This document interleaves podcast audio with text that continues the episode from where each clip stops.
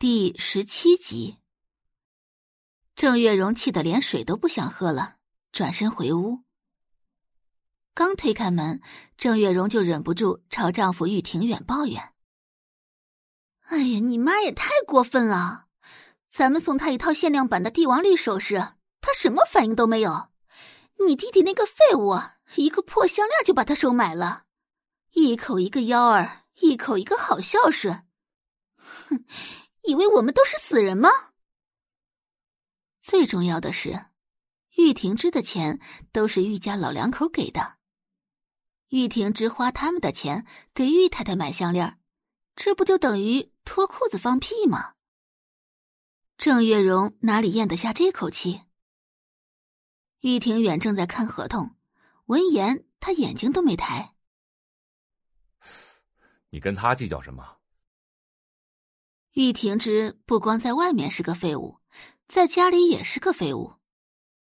在玉家，除了玉太太和玉老爷子之外，没人拿他当回事儿，哪怕是兄弟姐妹，甚至是家里的小辈，都能对他嗤之以鼻。郑月荣气呼呼的坐在沙发上，哎呀，我就是气不过嘛！你说，咱们对他那么好，他怎么就看不见呢？那心呐，都快偏到太平洋去了。我真怀疑你是不是你妈亲生的了。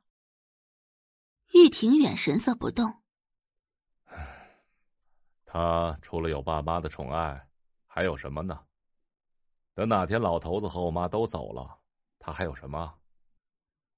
玉庭之就是个啃老的废物，一旦无老可啃，他除了等死还能干什么？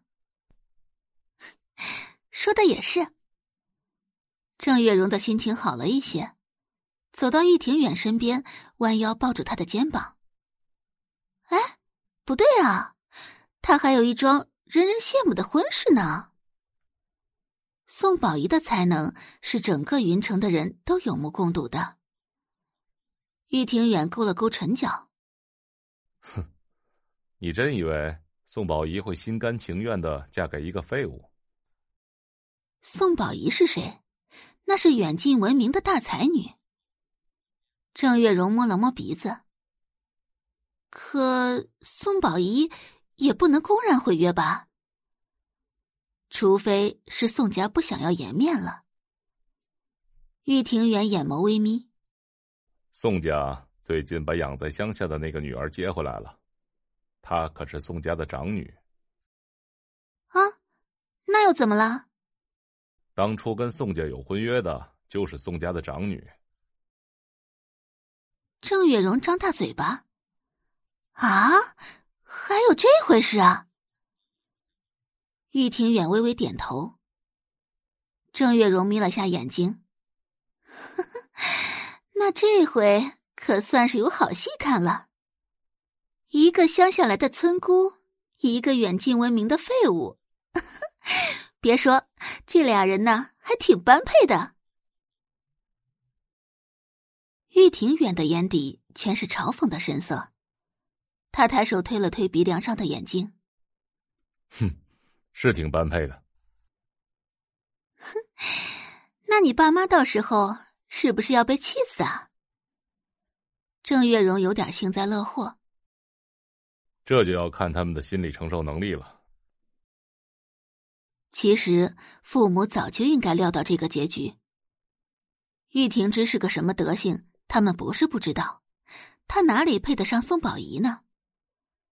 事情造成今天这个局面，父母不但没有管束着玉婷芝，反而把玉婷芝捧在手心里，让她要风得风，要雨得雨，旁人连说都不能说一句。这就是现世报。宋家，第二天早上，宋画准时下楼吃早餐。他姿势随意，模样轻松，气定神闲的，看得宋大龙和周磊牙根直痒痒。这小野种把刘总得罪的那么狠，如果不是宋宝仪亲自出面的话，这件事根本就没法收场。可宋画倒好，还一副没事人的样子。姐姐。早啊！宋宝仪笑着跟宋画打招呼：“早。”宋大龙看向宋画，尽量压制住心里的怒意。从今天开始，你每天早上跟你妹妹一起去上学。你在老家。算了。宋画龙说到一半又停住了。就宋画这个样子，他也不指望宋画能在老家有什么好成绩，更不指望宋画能考上大学。感谢您的收听，去运用商店下载 Patreon 运用城市，在首页搜索海量有声书，或点击下方链接听更多小说等内容。